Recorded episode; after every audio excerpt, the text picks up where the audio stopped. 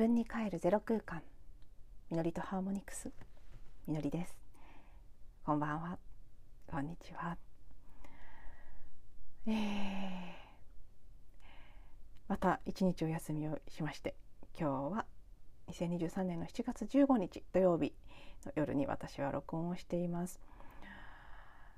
一つ前のエピソード13日に公開したエピソードの冒頭の部分でも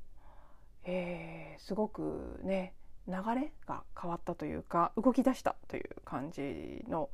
ことをなんとなくね例えなんかを出しながらもお話ししていたかなと思うんですけどあの日から今日から遡ると2日前ですけどさらにまたこの2日間でうん動きが進んだなっていう感じですね。あ本当に。12日13日で、ね、急にあのすごく止まってたものが動き出したっていう感覚がはっきり感じてたんですけど、うん、それがやっぱり続々とその動きが出て形が現れてくる感覚というのが強まっているのがこの2日間ででもまだこう完全に固まりきっていないような 今言う瞬間ゼリーみたいなイメージが浮かんだんですけどプリンとかゼリーとかねなんかこう軟体のふにゃふにゃした形のものができてきてる感じで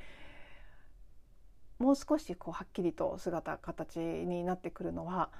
ここからまた1週間ぐらいあるいは2週間ぐらいの間なのかなという気はしているんですが一旦本当にねもういろんなことが止まっていたあるいはむしろ逆光というか ね向かい風で後ろに下げられていたような感じさえしていたところからのうーんすごく潮目があった感じはしますね今日は夕方暑いので最近夕方しか出かけられないんですけど 夕方外に出たら空がとても美しくてもうちょっとねびっくりするぐらい綺麗な空模様だったんですけどああもう切り替わったな本当にというのをすごく感じました。そして私はそんな美しい空を見るためだったのでしょうか。昨日は夜特にですね私の内側がですよ嵐のような状態でうんびっくりするぐらいの怒りとかなんでしょうねフラストレーションのようなものとかすごい出てきましたね。あの昨日言葉として出てきていたのが反抗期。やらなかった反抗期が今出てきたという感じですね。あの面白いですねやっぱり人生この人それぞれ成長の、うん、プロセスであったり体験の仕方というのはいろいろだと思うんですけど通常反抗期というのはだいたいね中学生とかそれぐらいの時期にあるものなんですかね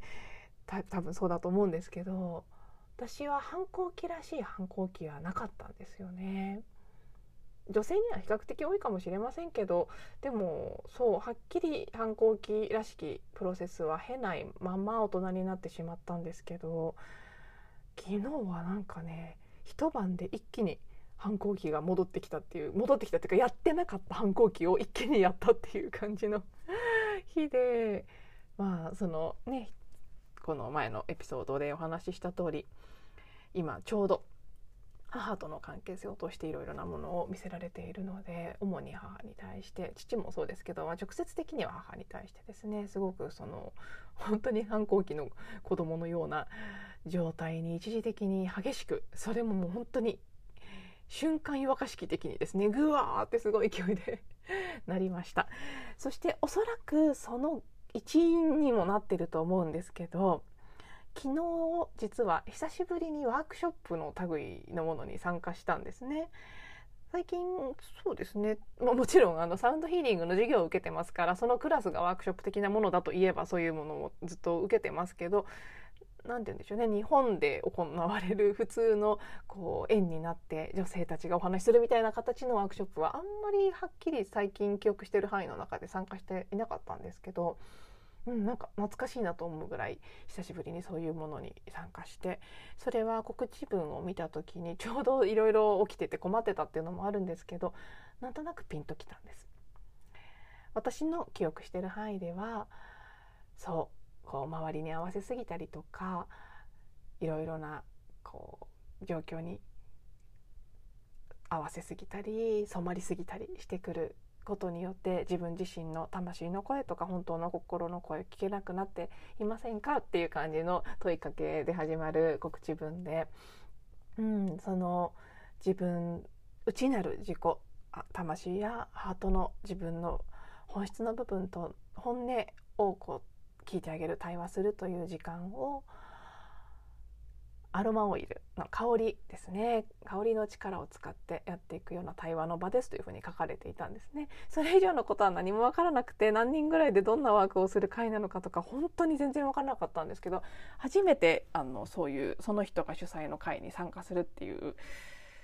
方のワークショップだったので、うん、見当もつかないままおそらく知らない人ばかりなんだろうと思いながらその会に行ったんですけどあの着いたらびっくりですね。あっちこっちから「みのりちゃんみのりちゃん」って言われて知ってる人ばっかりだったっていう 面白かったですけどその瞬間も。私はプチパニックですね。あれっていう。知ってるって言ってもものすごく久しぶりに会う方たちばかりですけどすごく前に受けていた講座なんかでつながってた人たちと再会してあるいは最近なぜかあちこちで会う方が一人いるんですけど 知らないんです。直接はお友達じゃないんですけどあるそういう会とかでも今まで一緒になったことないんですけどなぜかこの半年ぐらいの間に2回ぐらい、うん、直接は話してないけど同じ場にいるっていうことが重なってた人と3回目に遭遇したんですね。これもすごいですよね。なのでもう本当に参加者のうち全く会ったことない知らない人1人しかいないっていう状態ではい、迎え入れられましてそこでそうあのセイグリッドアロマというふうに名前がついている私も大好きなマウイ島で作られている精油をベースにブレンドされたオイルを使ってその香りを聞きながら自分の内側と対話してそれをこうペアになってシェアしたりしていくようなワークですね。それをしていたんです。そして、まあ、会の場でももちろん深いあのヒーリングのプロセスであったり自分のシェアでシェアをしながら涙を流したりとかもともと私はそういう会に出る時事前に自分の中で無意識でですよあの準備しようと思ってしていくんじゃなくて無意識がしっかり準備しちゃうタイプなのでもう準備万端で内省もできていたし何を感じたいっていうのももうすごくクリアになってたので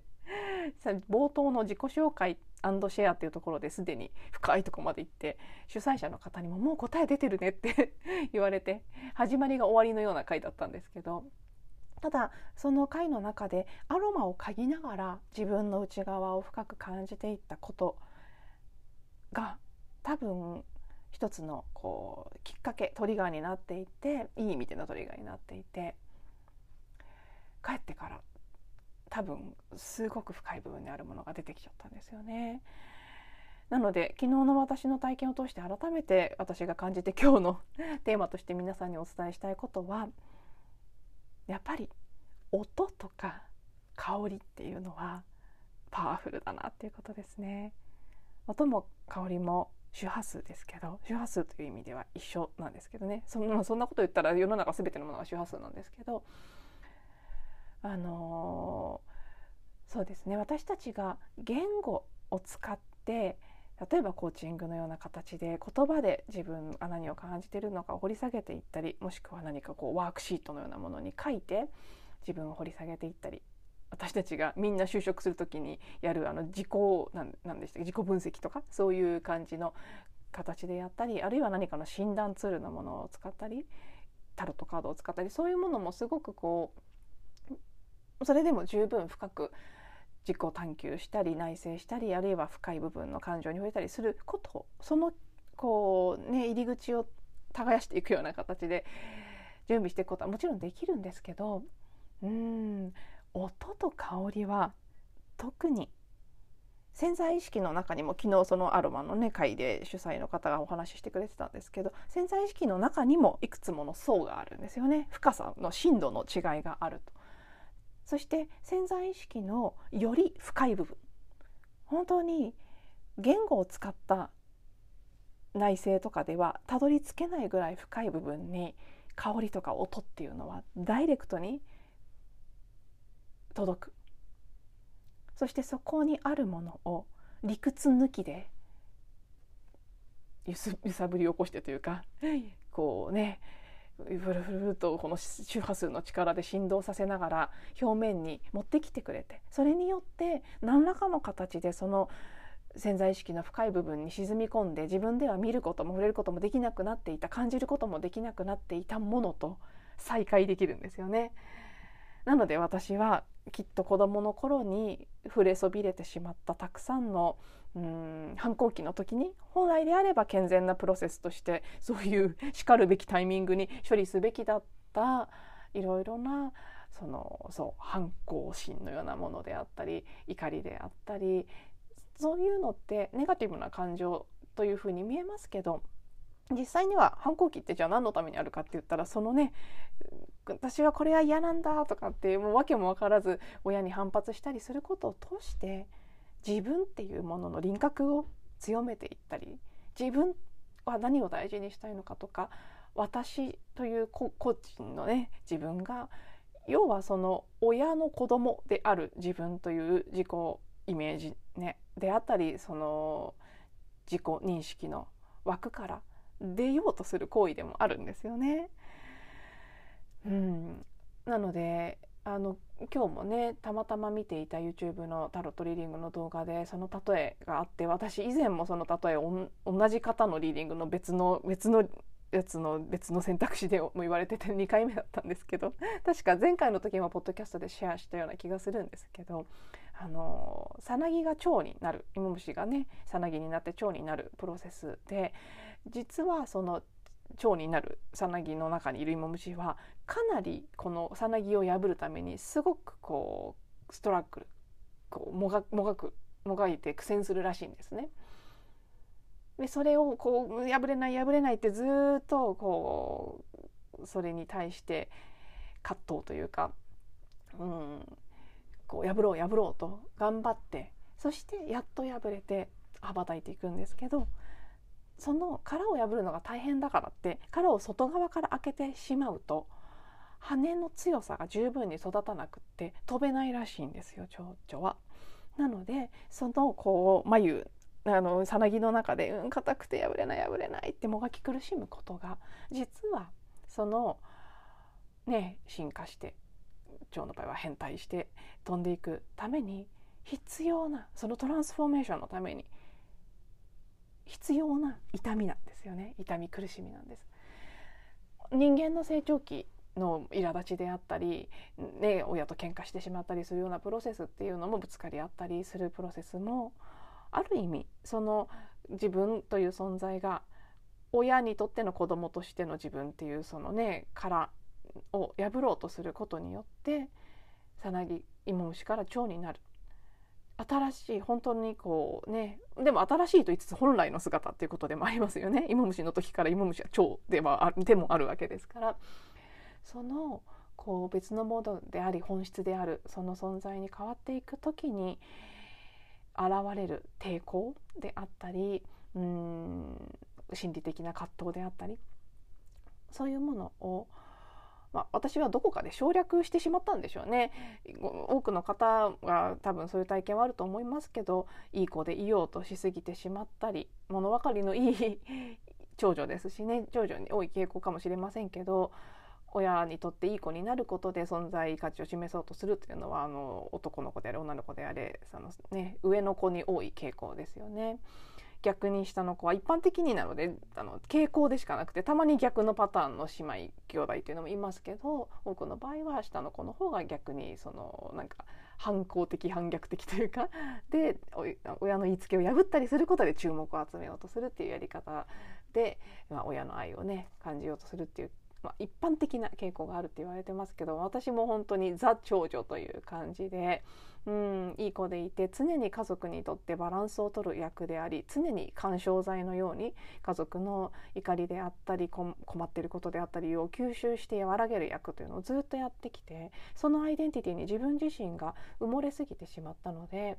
うん何かすごく逆らうとかあるいは逆らわないまでもその家族の中の平和を乱してまで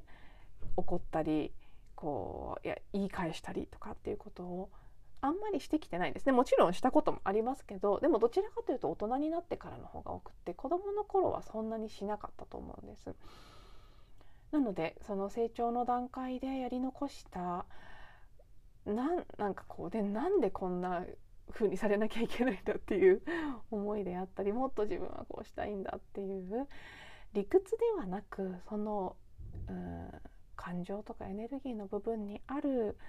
抑圧されていやされてきたというか私が私自身が抑圧してきたものですね。が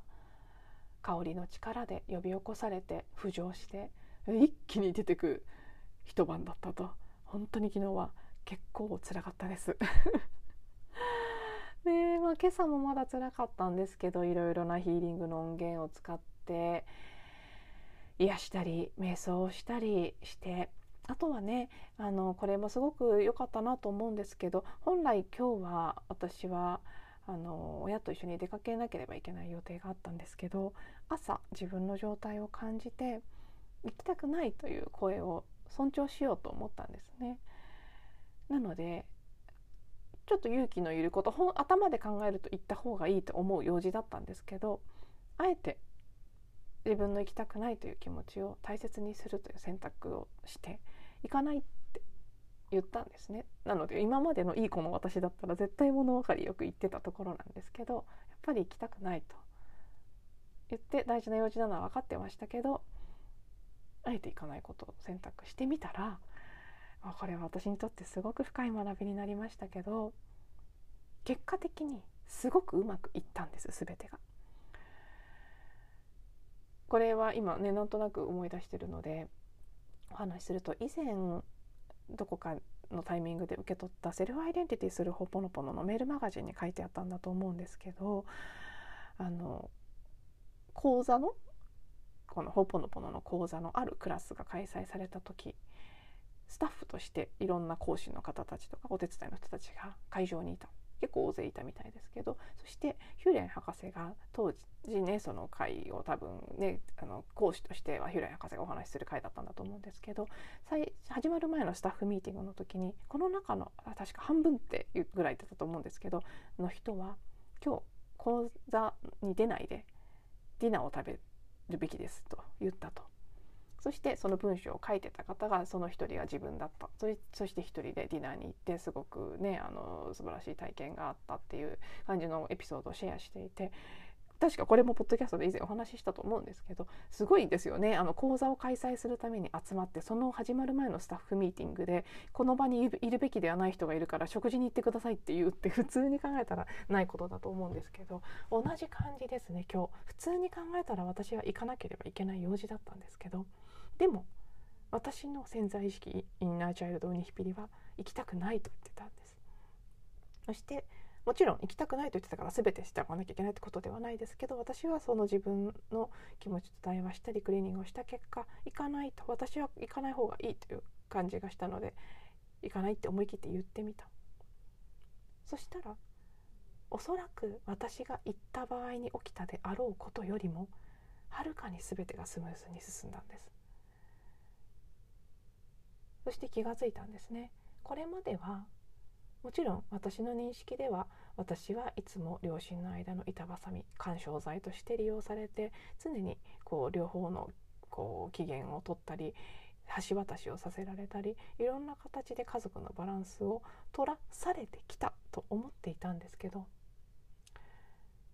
実際には私自身がその役割に対してノーと言わなかったんですよね。私はそれはできないと言わなかった。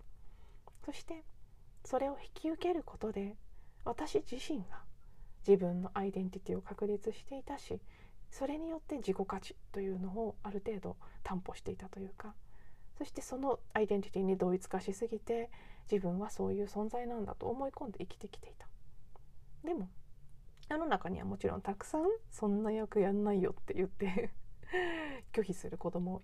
さんはいるでしょうしそこでノーという人だって絶対いるんです。私がノーと言わないでそれをやり続けたからそうなっていただけだと。そしてノーと言ってみた時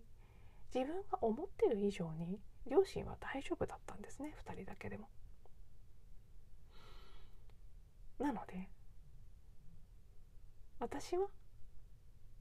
あの人たちが仲が悪い。そしてそのこう、ね、それによっていろんなことに巻き込まれていろんなこう仲を取り持つ役をやらされてきたと自己認識していたけれども自分ではそんな風に世界を見ていたけども実は私がその役にイエスと言っただけ。もちろん最初は押し付けられたかもしれませんよ。でも押し付けられたってノーという選択肢はあったけど言わないことでいい子である自分を選択したのは私なんだ。そして私がその要はいい子でいたいという記憶を選択していたことによって本来の現れるべきバランスが現れなかった。良かれと思ってバランスを取る役をやってきたつもりだった。でもそれによって私は私のインナーチャイルドを犠牲にしてきたし私自身を傷つけてきた。自分をま先に愛してあげるということを自分に愛を向けるということを十分してこなかった。それによって周りも含めた全部のバランスが崩れていたということですね。バランスを取ってるつもりで。何より私自身の内なるバランスが崩れていた。そうすれば当然外側のバランスも崩れる。バランスが保たれているように見えて。そうじゃなかったんだ本当はって。私は対立とかが嫌いなので喧嘩しないということがいいことだと思って自分がバランサーになってき、ね、このバランスをとって仲を取り持つことで喧嘩が避けられればいいと思ってたんですけどそうじゃないってことなんですよね。喧嘩してもよかったんですよ。喧嘩すべきだったんです多分両親は。その方が2人にとってより健全だったし体験すべきことができたんですきっと。私が喧嘩は良くないことだとか怒りというものは良くないものだとかそういうジャッジをしていたことによってもしくは私自身が自分にそうしてたようにノーと何かに対して言うのは悪いことだと思ってたことによって引き落とし引き起こしていたことでしかなくて別にそれもいいんじゃないってした途端本当のバランスが見えてきたそんなまあね今これはですね今ね言っててバーって出てきてて全然話し始める前この話をするっていう認識はなかったんですけどそれが今日起きた気づきでもあったんですね。